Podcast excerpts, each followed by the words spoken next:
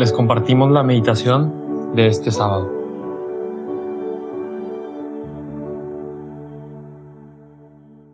En el nombre del Padre, del Hijo y del Espíritu Santo. Amén. Ven Espíritu Santo, llena los corazones de tus fieles y enciende en ellos el fuego de tu amor. Envía tu Espíritu Creador y se renovará la faz de la tierra. Oh Dios, que has iluminado los corazones de tus hijos con la luz del Espíritu Santo, haznos dóciles a sus inspiraciones para gustar siempre el bien y gozar de su consuelo. Por Cristo nuestro Señor. Amén. Hoy, sábado 21 de mayo, vamos a meditar sobre el Evangelio según San Juan, capítulo 15, versículos del 18 al 21. Si el mundo los odia, sepan que antes me ha odiado a mí. Si ustedes fueran del mundo, el mundo los amaría como cosa suya. Pero como no son del mundo, sino que yo los elegí y los saqué de él, el mundo los odia. Acuérdense de lo que les dije. El servidor no es más grande que su Señor. Si me persiguieron a mí, también los perseguirán a ustedes. Si fueron fieles a mi palabra, también serán fieles a la de ustedes. Pero los tratarán así a causa de mi nombre, porque no conocen al que me envió. Palabra del Señor. Gloria a ti, Señor Jesús. Vivimos en un mundo que ha sido herido por la excesiva confianza en nosotros mismos o bien por la falta de confianza en Dios. Así, al pasar los años, vemos cómo el hombre se encuentra en esta búsqueda incansable por llenar ese vacío que el pecado o bien la ruptura con Dios le ha dejado.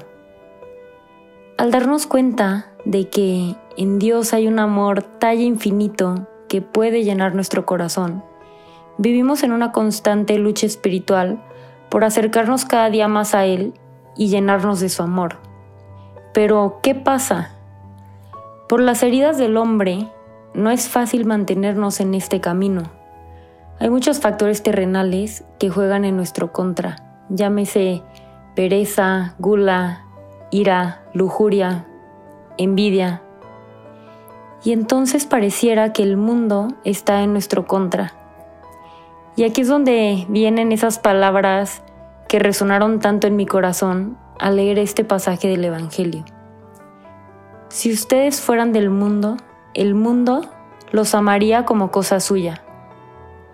Qué fácil sería dejarnos llevar por lo que la sociedad o nuestro grupo de amigos hacen que sabemos que nos aleja del corazón de Jesús Qué fácil sería llenar ese vacío con placeres terrenales y pasajeros. Qué fácil sería mantenernos en nuestra zona de confort.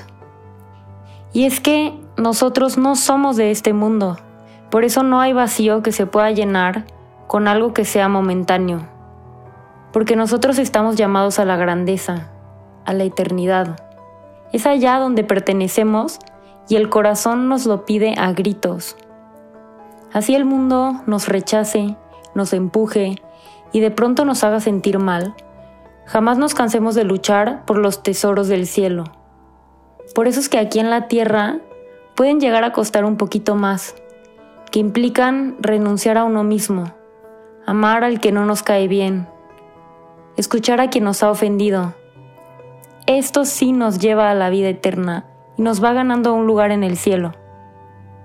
Hoy, te invito a que te hagas vulnerable y entres a esas partes de tu corazón donde has dejado que reinen las cosas o los placeres del mundo y no el amor infinito de Dios.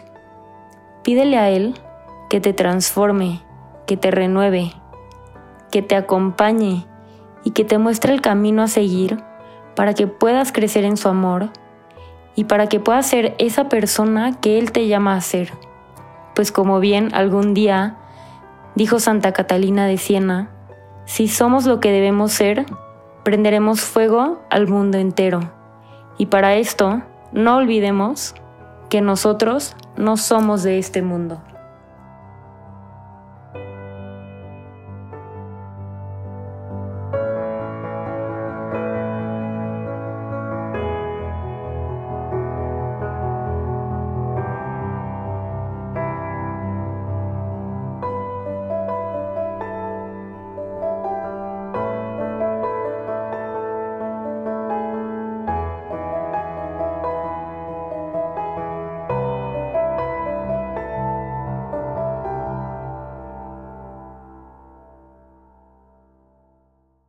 Damos gracias, Señor, por todos los beneficios recibidos, a ti que vives y reinas por los siglos de los siglos. Amén. Cristo Rey nuestro, venga tu reino. María, Reina de los Apóstoles, enséñanos a orar. En el nombre del Padre, del Hijo y del Espíritu Santo. Amén. Aprovecha estos momentos de silencio para que Cristo te hable al corazón. Nos escuchamos mañana.